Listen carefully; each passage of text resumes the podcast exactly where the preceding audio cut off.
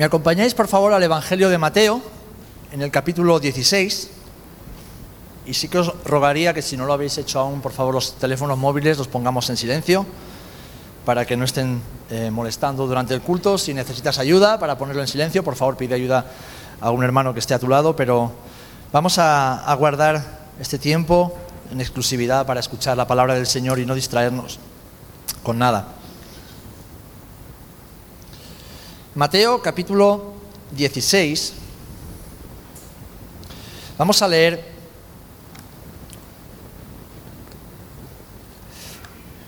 unos versos sobre los que meditaremos y alrededor de los cuales vamos a, intentar construir este mensaje que el Señor nos ha dado en esta mañana. Nos ponemos en pie, por favor, Mateo 16, versículo 13 en adelante. Dice la palabra del Señor. Viendo Jesús, viniendo Jesús a la región de Cesarea de Filipo, preguntó a sus discípulos diciendo, ¿quién dicen los hombres que es el Hijo del Hombre? Ellos dijeron, unos Juan el Bautista, otros Elías y otros Jeremías o alguno de los profetas. Él les dijo, ¿y vosotros? ¿Quién decís que soy yo? Respondiendo Simón Pedro dijo, tú eres el Cristo, el Hijo del Dios viviente. Entonces le respondió Jesús, bienaventurado eres Simón, hijo de Jonás, porque no te lo reveló carne ni sangre, sino mi Padre que está en los cielos. Y yo también te digo que tú eres Pedro, y sobre esta roca edificaré mi iglesia, y las puertas del, Hades no, no prevalecerán contra ella. Y a ti te daré las llaves del reino de los cielos. Y todo lo que atares en la tierra será atado en los cielos, y todo lo que desatares en la tierra será desatado en los cielos. Entonces mandó a sus discípulos que a nadie dijesen que Él era Jesús, el Cristo. Que el Señor bendiga su palabra. Padre, en el nombre de Jesús, una vez más, juntos venimos delante de ti para, con reverencia, con temor y con temblor, Señor, pero con plena confianza, acudir a tu palabra, pues ella es nuestra luz, nuestra lámpara, es nuestro alimento, Señor, es la que nos santifica, es la que nos guía para caminar en el camino de justicia y de verdad que tú has trazado ante nuestros ojos. Padre, te damos gracias porque tu palabra es la verdad y estamos seguros en ella. Ahora te pedimos, Espíritu de Dios, ayúdanos a comprenderla, ayúdame a mí a poder compartirla y sobre todas las cosas que tu nombre sea glorificado por medio de ella en nuestras vidas. En el nombre de Jesús. Amén y amén. Amén. Gloria al Señor. Podéis tomar asiento, hermanos.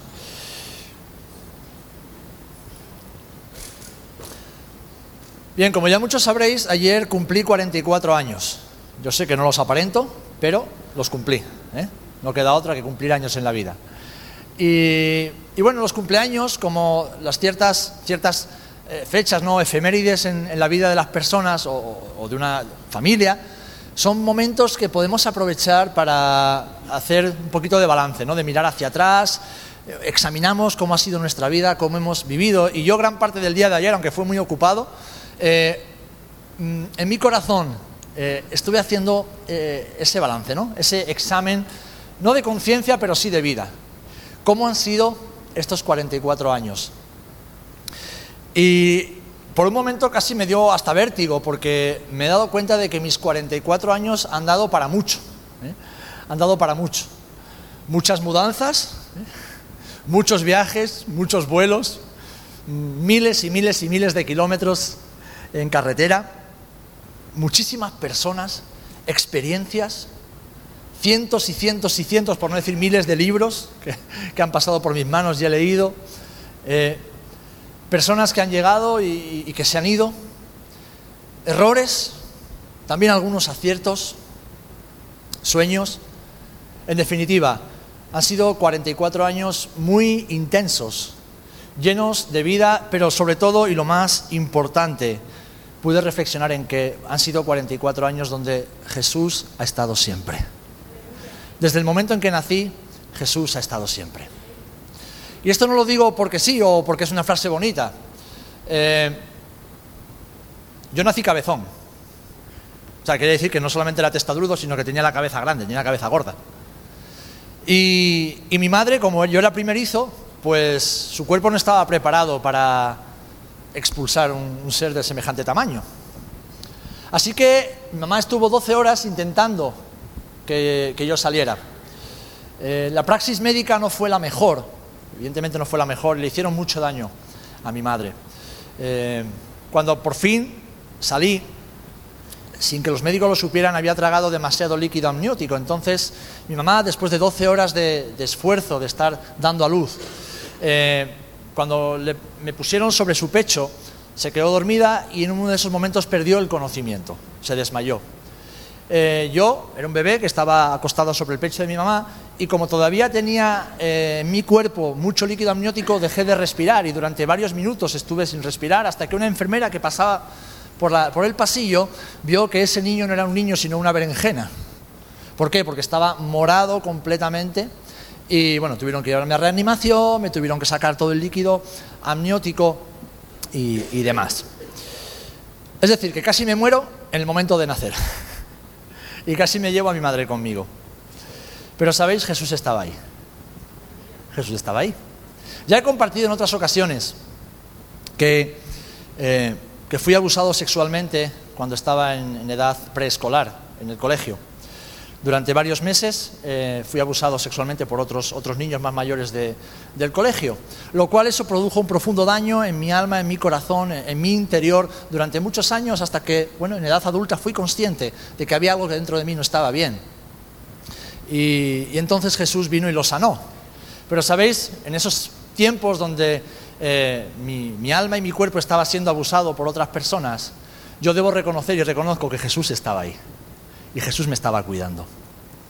Debido a las múltiples mudanzas que mi familia ha, hecho por causa del trabajo de mi papá, pues lo que hoy llaman bullying, yo he sufrido ese acoso escolar repetidamente durante años, hasta los, años incluso del, instituto, de la, escuela superior. Y, y eso evidentemente produjo un daño en mi vida, que el Señor tuvo que sanar. Y con el paso del tiempo, ayer reflexionaba y dije, cuando me pegaban, cuando me insultaban, cuando me dejaban solo, cuando me gastaban bromas de mal gusto, cuando me rompían las cosas, cuando me humillaban públicamente, Jesús estaba ahí.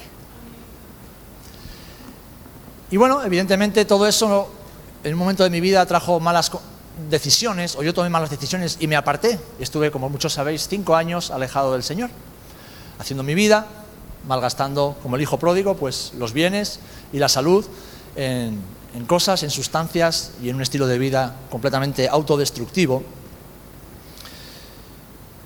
Pero cuando volví al Señor, no me encontré a un, padre que me reprochó todo lo que hice, sino que me encontré a un padre bueno que me esperaba, esperaba con los brazos abiertos, que sí tuvo que corregirme, tuvo que exhortarme, tuvo que disciplinarme, tuvo que poner las cosas en su sitio en mi vida, pero que me recordó que incluso cuando yo estaba lejos de Él, Él nunca estuvo lejos de mí, porque Jesús estaba ahí. Amén. Y después, bueno, pues la historia es otra historia. Vuelvo al Señor, me envían al seminario, allí conozco a Aloide, comenzamos una nueva vida juntos, de eso hace ya 20 años, primero como amigos, luego como novios y, ahora ya como esposos y siervos del Señor. Y sabéis, no han sido 20 años fáciles, ha habido desafío tras desafío, dificultad tras dificultad, pero Jesús ha estado siempre ahí. Así que ayer, pensando en lo guapo que estoy a mis 44 años, he conseguido no salir despeinado en ninguna foto, hermanos. Y eso no todo el mundo puede decirlo. ¿Eh? ¿A que sí, Juanle?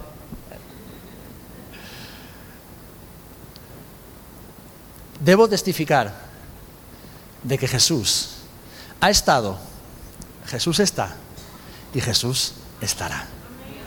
Amén. Ahora bien, no estoy, no estoy aquí para hablar de mí. He querido usar un poquito de mi testimonio, sin entrar en demasiados detalles, para eh, introducir lo que el Señor quiere hablarnos en esta mañana. Porque al llegar a este momento de mi vida, una vez más tengo que reconocer que Jesús es la piedra angular de mi existencia. Que Él es la roca fundacional sobre lo cual se sostiene absolutamente todo de lo que he construido hasta el día de hoy. Que Él es el principio Él es el final de mi existencia. Y por lo tanto también el de la iglesia. Él es la cabeza del ángulo, como leeremos a continuación, que Dios ha establecido para edificar su iglesia, para edificar tu vida y para edificar su reino. Amén.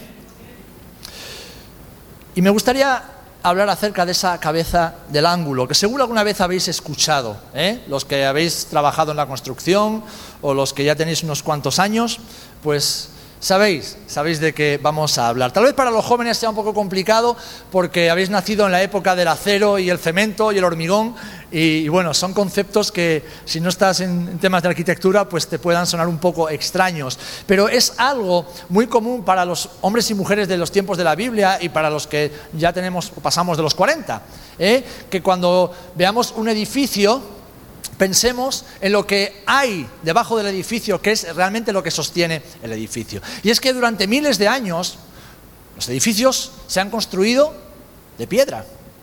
Los de madera ya no están, ya no existen, pero los edificios que hoy vemos y que podemos admirar como grandes construcciones y, cosas eh, maravillosas que, el hombre, el ser humano ha alcanzado a lo largo de los siglos, son edificios, son palacios, son construcciones, son templos de piedra, porque es como se ha construido. Y esto me hace pensar en que lo que el hombre crea dura poco tiempo, pero lo que el Señor crea, que es la piedra, y el hombre utiliza, eso perdura, eso perdura en el tiempo. Ahora bien, la cabeza del ángulo, ¿qué es la cabeza del ángulo? Bueno, pues si lo veis ahí, hay un, dibujito de una pared, una esquina de una casa, ¿vale? Pero en realidad esa no es la esquina, esos son los cimientos de una casa. Y veis que hay una piedra que sobresale sobre todas las demás. Cuando se construyó este local, como un acto simbólico que se hizo, se puso la, la primera piedra. Evidentemente el local no está construido y apoyado sobre esa piedra porque no no reunía las condiciones. Pero antiguamente esa primera piedra es la piedra fundacional, es la piedra angular, es la cabeza del ángulo a partir de la cual se construye todo el edificio. Es a partir de ese punto que el edificio comienza a ser edificado. Y fijaros que eso está en los cimientos. Entonces, normalmente los cimientos no se ven, no están visibles a los ojos de las personas, pero sin esa piedra el edificio no se puede construir, no se puede iniciar y, y mucho menos no se puede sostener. Como digo, esta es la primera piedra que se coloca en un edificio. Esta piedra determina la dirección que van a llevar el resto de, piedras y de muros del edificio, determina la solidez que va a tener la casa y determina también la altura que va a conseguir ese edificio.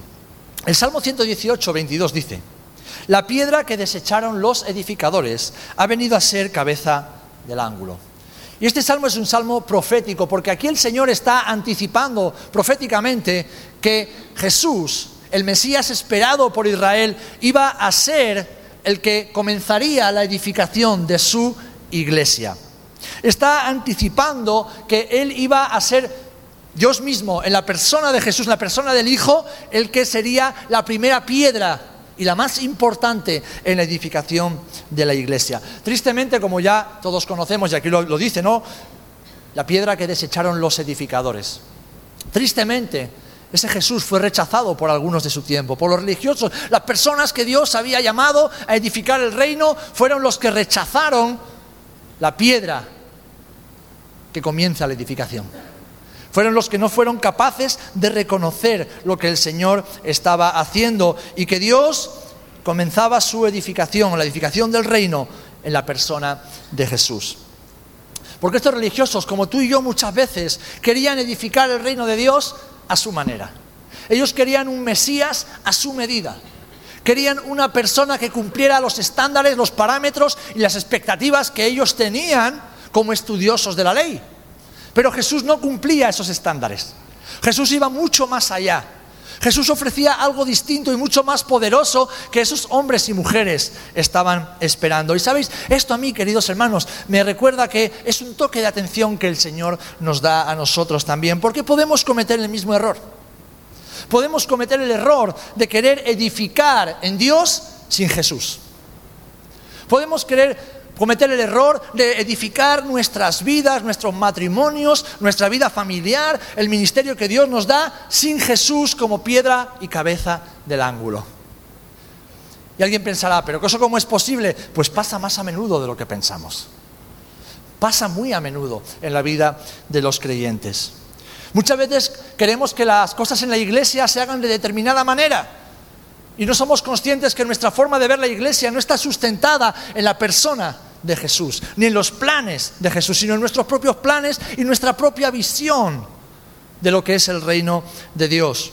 O tal vez pensamos, pues yo cambiaría esto, cambiaría aquello. Y está bien tener ideas, pero esas ideas deben nacer del corazón de Dios. Deben nacer del corazón de aquel que es el que edifica su iglesia y revela sus planes a aquellos que están dispuestos a escuchar. Amén.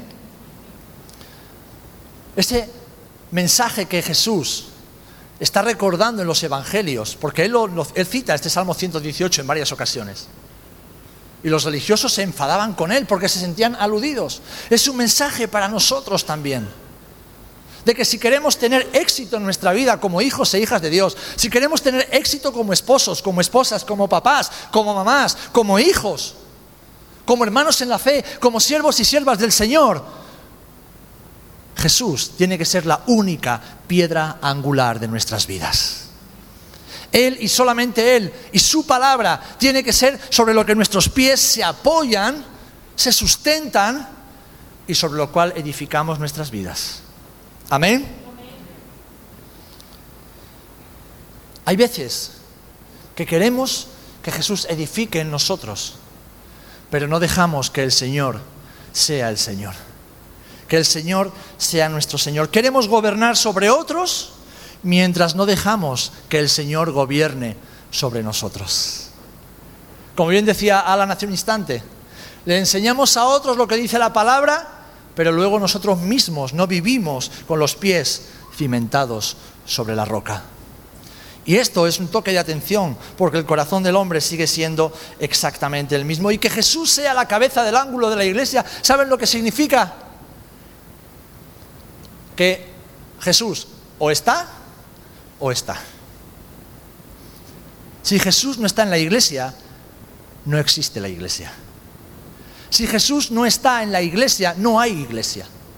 ¿Por qué? Porque si Jesús se retira, si retiramos esa piedra angular que sostiene todo el edificio, el edificio se desmorona. No hay iglesia sin Jesús, queridos hermanos. No hay cristianismo sin Jesús. No hay ministerio cristiano sin Jesús. No hay avance sin Jesús. No hay edificación sin Jesús. No hay vida eterna sin Jesús. No hay cielo sin Jesús. En Él empieza todo y en Él termina todo. Por eso, por eso, que Jesús sea la cabeza del ángulo de nuestras vidas, como veis bien ahí, significa que Él lo es todo en nuestras vidas que no, tomamos una sola decisión, grande o pequeña en nuestra vida, sin estar seguros de que es la voluntad de Dios para nosotros, sin saber que es aquello que agrada a nuestro Señor, porque no se puede edificar en Dios haciendo lo que nosotros queremos hacer. Dios solo edifica su reino en base a la fe y a la obediencia de aquellos que hemos sido introducidos en dicho reino. Así que con esa palabra que el Señor nos ha dado para desafiarnos en este año. Si queremos que el Señor cuente con nosotros en la edificación de la iglesia, toda nuestra vida, toda, toda nuestra vida debe estar apoyada y sustentada en Jesús. Fijaros lo que dice Pedro en su primera, epístola a los judíos creyentes que estaban dispersos por todo el imperio a causa de las persecuciones. Lo vamos a leer en primera de Pedro, capítulo 2, versículos del 4 al 12, si queréis acompañarme, porque son unos cuantos versículos. Primera de Pedro, capítulo 2, versículos del 4 al 12. Nos da las instrucciones claras y precisas de cómo debemos vivir si queremos ser esos edificadores a los que el Señor nos ha llamado a ser.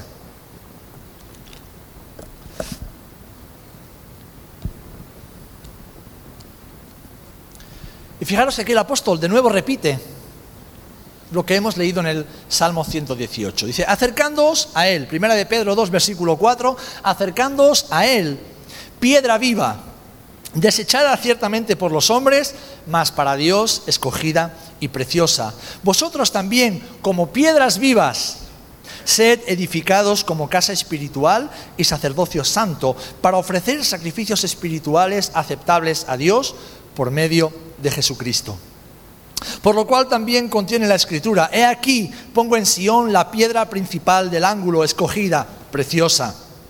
Y el que creyere en él no será avergonzado. Mas vosotros, para vosotros, perdón, pues los que creéis, Él es precioso. Pero para los que no creen, la piedra que los edificadores desecharon ha venido a ser cabeza del ángulo y piedra de tropiezo y roca que hace caer, porque tropiezan en la palabra siendo desobedientes, a lo cual también fueron destinados. Más, nosotros no hemos sido destinados para desobediencia. Más, vosotros sois linaje escogido real sacerdocio, nación santa, pueblo adquirido por Dios para que anunciéis las virtudes de aquel que os llamó de las tinieblas a su luz admirable. Vosotros que en otro tiempo no erais pueblo, pero que ahora sois pueblo de Dios. Que en otro tiempo no habíais alcanzado misericordia, pero que ahora habéis alcanzado misericordia. Amados, yo ruego como extranjeros y peregrinos que os abstengáis de los deseos carnales que batallan contra el alma, manteniendo buena, vuestra manera de vivir entre los gentiles, para que en lo que murmuran de vosotros como malhechores, glorifiquen a Dios en el día de la visitación al considerar vuestras buenas obras.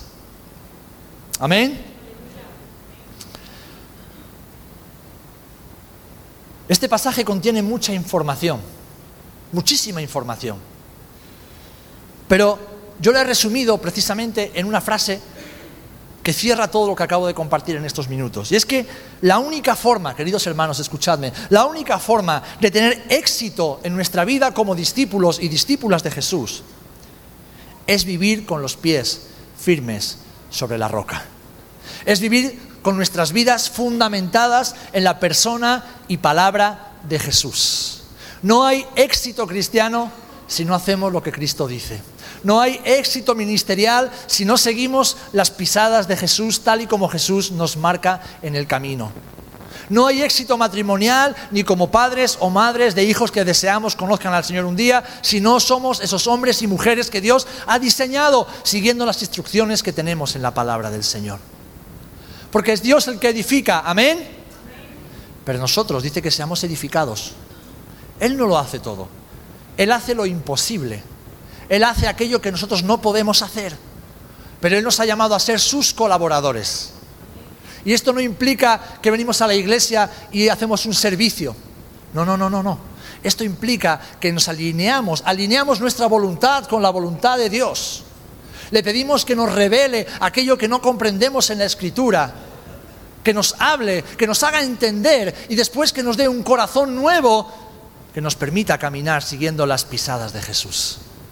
Ahí está el éxito en nuestras vidas, queridos hermanos, dejando que Él sea la piedra angular, que Él sea el cimiento sólido, que Él sea el principio y final, que sea aquel que tiene la primera y última palabra en nuestras vidas. Amén. Ahora bien, la Biblia nos advierte de que hay dos cimientos. ¿Conocéis la historia de los dos cimientos? La palabra nos advierte muy seriamente acerca de esta posibilidad. En Mateo capítulo 7, versículo 24 en adelante, leemos así. Mateo 7, 24. ¿Por qué me llamáis Señor, Señor? Y no hacéis lo que yo digo. Todo aquel que viene a mí y oye mis palabras y las hace, os indicaré a quién es semejante. Semejante es al hombre que al edificar una casa, cavó y ahondó y puso el fundamento sobre la roca. Y cuando vino la inundación, el río dio con ímpetu contra aquella casa, no la pudo mover porque estaba fundada sobre la roca. Mas otro oyó y no hizo. Este hombre es semejante al que edificó su casa sobre tierra, sin fundamento, contra la cual el río dio con ímpetu y luego cayó y fue grande la ruina de aquella casa. Todos conocemos esta parábola que Jesús enseñó o compartió para darnos una enseñanza importante. Ahora, fijaros, Poco después de enseñarles esta parábola, hemos leído en el pasaje que nos sirve como base en esta mañana que estaba Jesús en la región de, de Cesarea de Filipo, es decir, estaba al norte, lo que hoy es prácticamente la frontera con el Líbano. Los hermanos que viajaron conmigo a Israel pudieron verlo. Banias en, en hebreo, Cesarea de Filipo en griego. Es un lugar apartado, es un lugar que estaba lleno de idolatría, lleno de estatuas, lleno de templos por todas partes. Y en ese lugar Jesús les pregunta, oye, la gente, ¿quién dice que soy? Y entonces, como eh, hemos leído, pues algunos dan respuestas cuanto menos curiosas. Pues unos dicen que eres Juan el Bautista, que ha resucitado. Otros creen que eres el profeta Elías, porque haces las señales de Elías. Otros incluso que eres Jeremías, porque denuncias el pecado del pueblo. Y otros, como no tienen mucha idea, pues alguno de los profetas que ha vuelto de la, la tumba. Y entonces Jesús aprovecha y le dice, vale, ¿y vosotros quién decís que yo soy? Está muy bien lo que dice la gente, pero vosotros quién decís que yo soy? ¿Cuál es vuestra opinión acerca de mí? Y entonces Pedro, inspirado por el Espíritu Santo, le dice, Señor, tú eres el Cristo, tú eres el Mashiach, tú eres el Mesías, tú eres el enviado, tú eres el esperado, tú eres el ungido, tú eres el que, el que estábamos esperando, tú eres el Hijo de Dios. Entonces Jesús le dice, bien has dicho Pedro, pero que sepas que esto no te, lo, has aprendido en el cole, ni en la escuela dominical. Porque nadie puede reconocer a Jesús como el Cristo sino por medio del Espíritu Santo. Esa revelación la puede dar solamente el Espíritu Santo de Dios al Espíritu del hombre. Tú eres el Cristo. Y Jesús le dice, muy bien Pedro, que sepas que por haber sido sensible a la voz del Espíritu y haberlo confesado con tu boca, tendrás un encargo especial. Y eso lo vemos después en Hechos, ¿verdad? Dios utilizó a Pedro para llevar el Evangelio a los judíos primeramente y después a las multitudes también a través de los gentiles. Pero cuando le dice, sobre esta roca edificaré mi iglesia, evidentemente no se refería a Pedro. Se refería a esa declaración de que Jesús es el Cristo, el Hijo del Dios viviente. Es decir, yo edificaré mi iglesia sobre mí mismo, sobre mi naturaleza, tanto humana como divina, porque Jesús era Dios y era hombre. Pero Jesús está diciendo, yo edificaré mi iglesia sobre mí. Yo edificaré mi iglesia sobre mi persona y sobre mi verdad, porque Él también era el logos, era la palabra encarnada en sí mismo. Yo edificaré mi iglesia sobre lo que soy y sobre lo que hablo, sobre lo que ya he declarado por medio de mi palabra. Y volviendo a la parábola, encontramos a dos personas. Una que oyó la palabra del Señor e hizo lo que Dios le dijo. Y en cambio otro que no lo hizo. ¿Y qué es lo que dice la Biblia? Pues que el final de ambos fue muy distinto. ¿Por qué? Porque uno conoció a Jesús, escuchó a Jesús e hizo lo que Jesús le dijo. Entonces, ¿qué nos está diciendo la palabra? Que este hombre edificó su vida y edificó su casa sobre la persona de Jesús, es decir, sobre la roca inconmovible de la eternidad. El otro edificó su casa, edificó su vida sobre sus propios planes, sus propios pensamientos, su propia voluntad y sus propios deseos. Ahora bien, ¿has notado que a ambos les sobrevino la tormenta?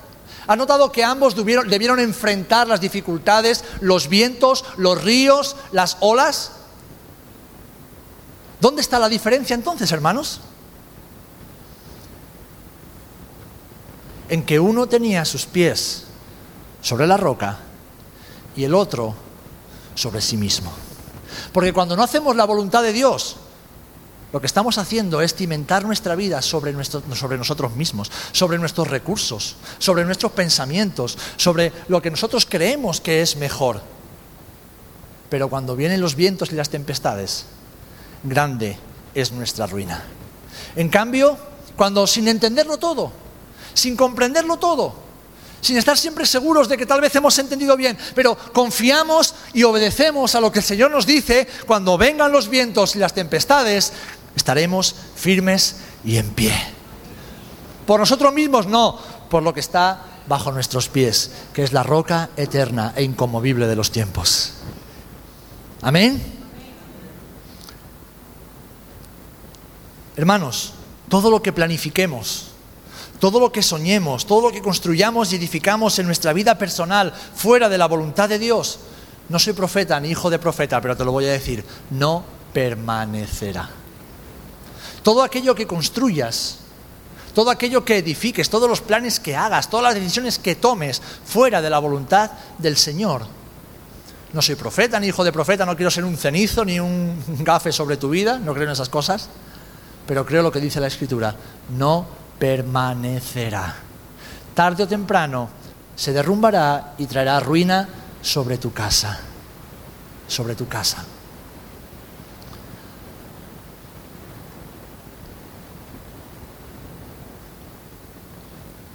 En estos 44 años he experimentado esto entre otras muchas cosas.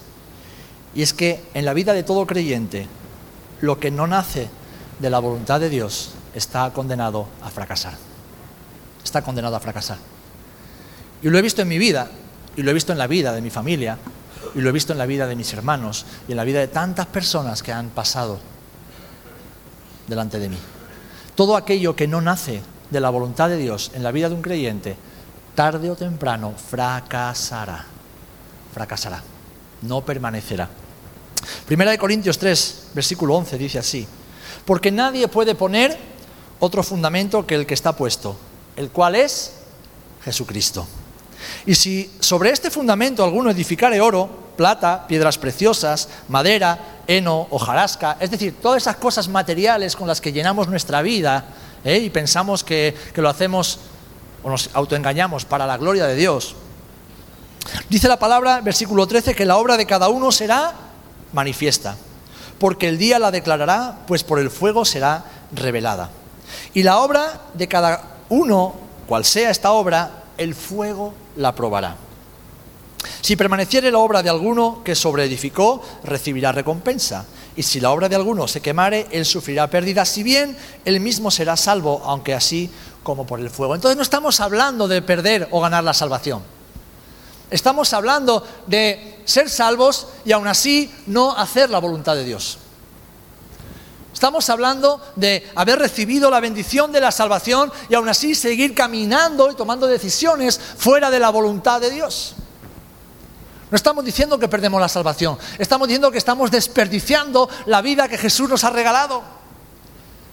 Y que no estamos cumpliendo ese llamado que el Señor ha puesto sobre nuestras vidas, de ser edificados como casa espiritual y edificadores de la iglesia de Dios, que es casa espiritual para la gloria del Señor.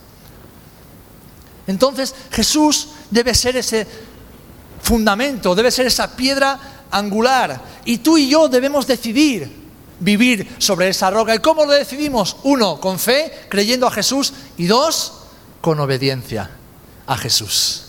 Ahí está el éxito en nuestra vida. Ahí está el éxito de nuestro caminar, incluso en medio de las adversidades y dificultades que sabemos que vendrán. Pero si estamos sobre la roca, permaneceremos en pie. Amén. Para la gloria del Señor. Ahora bien, quiero concluir con una historia que todos conocemos. Y alguien pensará, bueno, ¿qué tiene que ver esto con la edificación? Tiene mucho que ver. Porque tiene que ver con la fe y tiene que ver con la obediencia de lo que os acabo de hablar. ¿Por qué? Porque además es que el estar con nuestros pies sobre la roca no trasciende solamente para nuestras vidas, sino que trasciende para las futuras generaciones.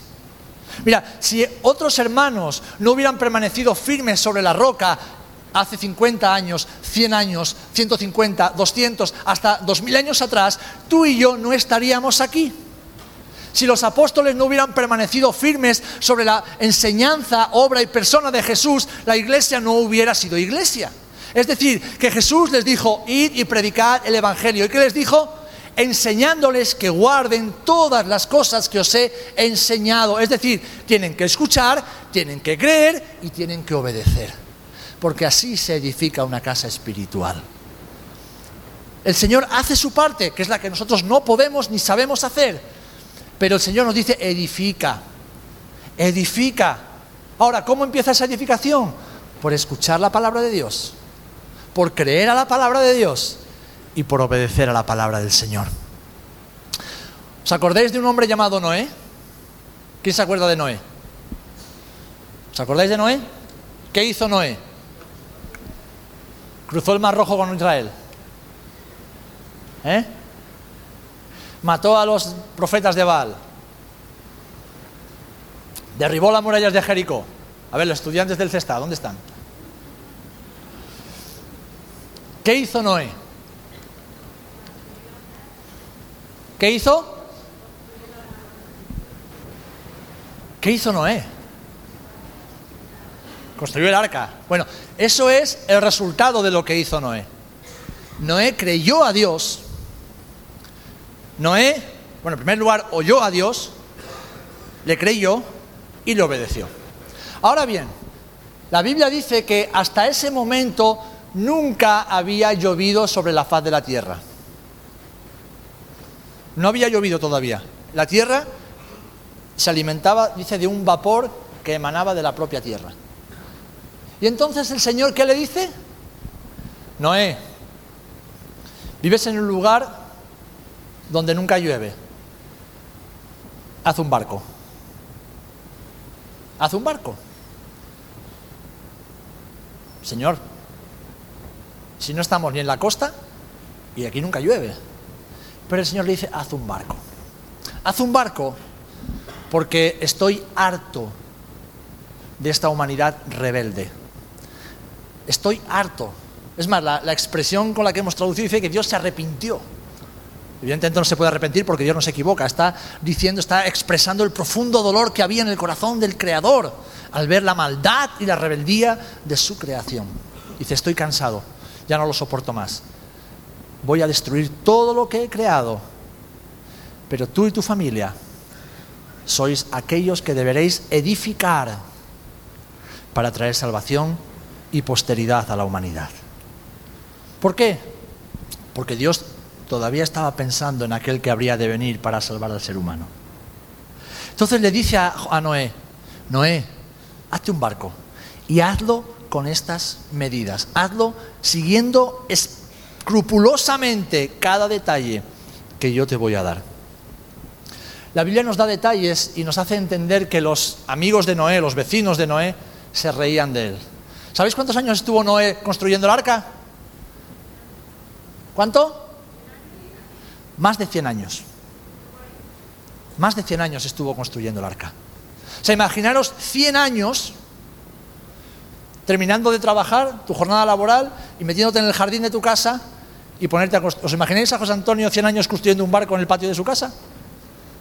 Y los vecinos, ¡eh, José Antonio, qué haces? Estás tonto, que aquí no llueve. Pero ¿cómo se te ocurre? Se ha vuelto loco José Antonio. Anda que no estás gastando madera y clavos para nada, ¿eh? Pero bueno, Presi, dile algo a tu marido que se ha vuelto tonto, ¿eh? Dile algo. Pues así, durante más de 100 años. Y José Antonio ya aguantando, y aguantando. ¿Por qué? Porque el Señor le había dicho lo que iba a hacer. Lo que iba a hacer.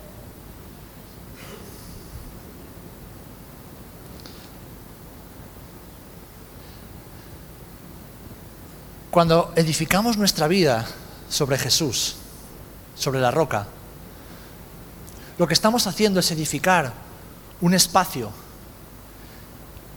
que traiga salvación para nuestras futuras generaciones. Lo que estamos haciendo es crear un espacio, una casa espiritual, a la cual puedan acudir aquellos que cuando vean venir el desastre, porque vendrá el desastre, se puedan refugiar en ella. Debemos ser conscientes, mis amados, que si el Señor en este año nos está diciendo como iglesia, edifica, edifica, no lo está diciendo por ti para que te conviertas en no sé qué cosa delante del Señor. No, no, no, no, no, no. Tampoco por mí. Lo que nos está diciendo es, afirma bien tus pies sobre la roca, porque vienen curvas y afirma bien tus pies sobre la roca, porque hay muchos que están todavía viviendo y edificando sobre la arena, y cuando vean venir las olas, querrán encontrar un lugar de refugio para poder ser salvos del desastre. Es más, Jesús mismo comparó el día de su regreso con los días de Noé. Mateo 24, 36 en adelante dice así. Pero del día y de la hora nadie sabe, ni aun los ángeles de los cielos, sino solo mi Padre. Más, como en los días de Noé, así será la venida del Hijo del Hombre, porque como en los días antes del diluvio estaban comiendo y bebiendo y casándose y dándose en casamiento, hasta el día en que Noé entró en el arca. Y no entendieron hasta que vino el diluvio y se los llevó a todos. Así será también la venida del Hijo del Hombre. Entonces lo que el Señor nos está diciendo en este año, mis amados, es que pongamos nuestros pies sobre la, roca firme que es Jesús, para que los vientos que azoten no nos muevan del lugar donde el Señor nos ha plantado. En segundo lugar, nos está diciendo que preparemos un espacio, que preparemos un lugar bien cimentado sobre esa roca, para que cuando vengan cosas mucho peores de las que hemos visto hasta ahora, aquellos que huyan de la ira, aquellos que huyan del dolor, aquellos que huyan del desastre, puedan encontrar un lugar donde encontrar a Jesús cara a cara y ser salvos. Y ese lugar, ese espacio es la iglesia. Pero la iglesia no son estas cuatro paredes, la iglesia somos tú y yo. La iglesia somos nosotros. La iglesia es nuestro hogar, es nuestro matrimonio, es nuestra relación con los hijos, es nuestra relación con la esposa o el esposo, es nuestra relación con los hermanos aquí dentro. Eso es la iglesia. Incluso es nuestra relación con el mundo. ¿Cómo nos relacionamos con aquellos que no conocen a Jesús? Eso es la iglesia. Y para que la iglesia tenga, siga teniendo éxito en la gran comisión que Jesús nos dejó, debemos estar fundamentados sobre la roca y construir un arca o una casa o un edificio o un templo, llámalo como quieras, pero debemos oír a Dios, debemos creer al Señor y debemos obedecer a Dios. Si no, da igual que estés aquí desde que naciste o desde hace 20 años. Si tus pies no están sobre la roca, vendrán los ríos y las tempestades y se llevarán tu casa. Se llevarán tu vida. Ahora, si nuestros pies están firmes, queridos hermanos, y nuestros pies están firmes, nada, absolutamente nada podrá con nosotros. Amén. Porque la edificación de la iglesia comienza en nuestra vida y comienza en nuestro hogar. Comienza en nuestras decisiones diarias pequeñitas, insignificantes, pero que hacen la diferencia hacia las grandes decisiones. Y es ahí donde debemos comenzar a edificar sobre la roca, mis amados. Cuando el Señor nos llama a, edificar, nos está diciendo, hijos, escuchad y obedeced. Escuchad, creed y obedeced.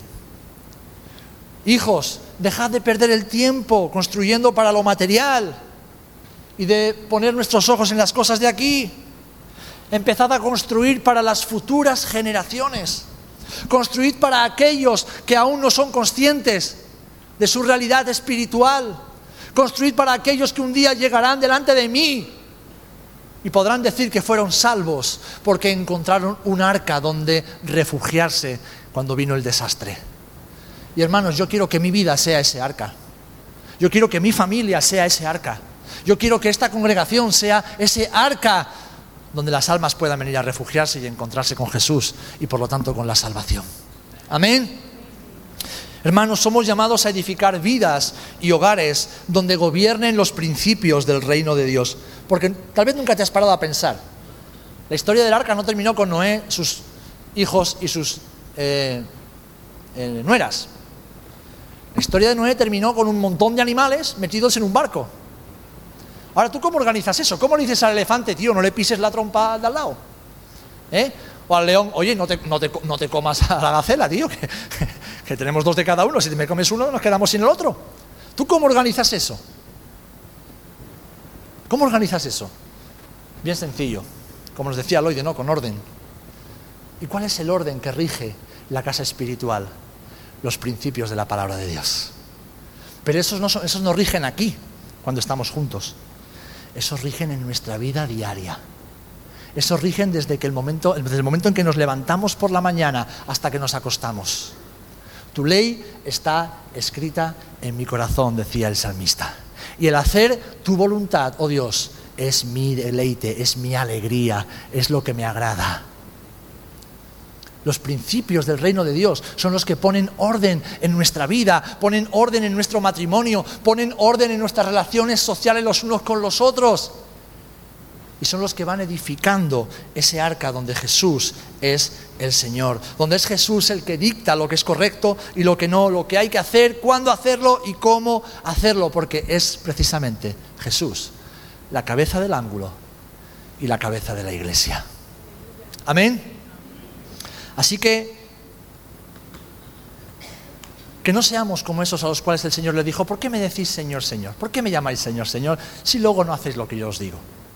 Que seamos de aquellos que cuando nos presentamos delante del Señor cada día, nos presentamos tal vez con una herida porque nos hemos caído, o nos presentamos con una llaga porque nos hemos hecho daño, o cansados porque hemos ido más allá de nuestras fuerzas, que digamos, Señor, yo quiero ser fiel, yo quiero ser fiel.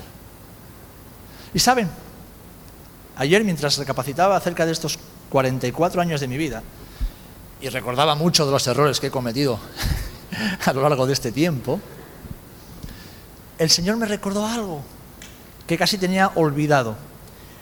Y es que desde bien niño, conocí a Jesús con 12 años, mi deseo, mi deseo, mi profundo deseo, y casi a veces mi desesperación era esta.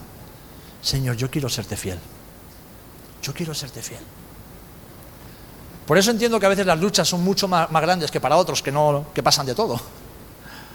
Porque el que pasa de todo, pues las luchas son pequeñas, pero quienes realmente quieren permanecer fieles, amigos, el infierno se desata cada día sobre tu vida.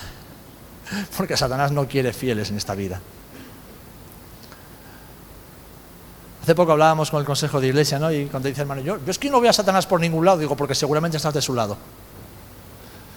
Yo tampoco lo veo por todas partes, pero te digo que cuando tú te pones en la brecha y te pones en el nombre de Jesús a batallar las batallas de Jesús, amigo,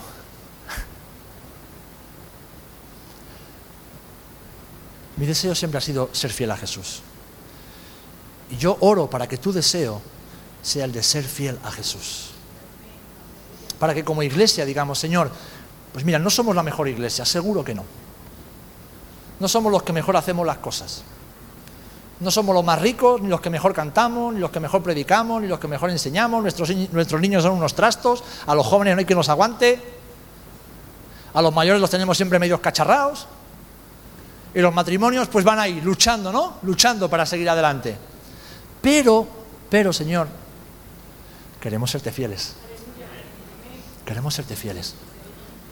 Queremos permanecer como lo hemos hecho hasta ahora. Queremos edificar. Queremos construir un arca en el cual puedan refugiarse todos aquellos que huyen de la ira, que huyen del desastre. Y eso empieza por tu vida, mi amado hermano. Eso empieza por tu vida. Por eso, para concluir y para orar, vamos a hacernos unas preguntas. Cuando las personas vienen a ti, ¿qué encuentran?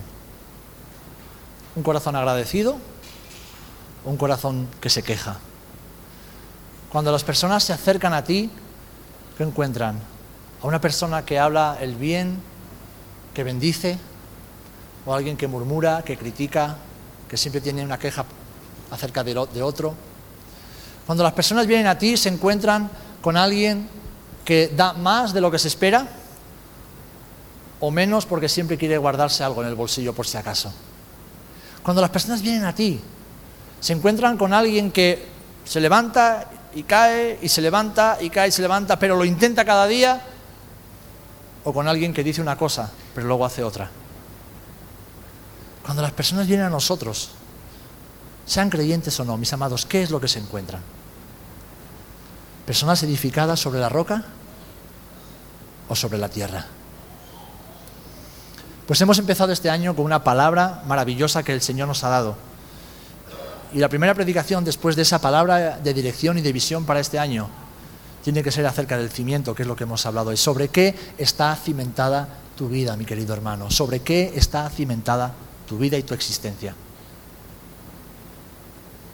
¿Sobre qué están cimentadas tus decisiones? ¿A quién miras cuando debes tomar una decisión? ¿A quién acudes cuando debes decidir hacia dónde ir? La respuesta es clara. Debe ser Jesús y solamente Él. el Señor y su palabra.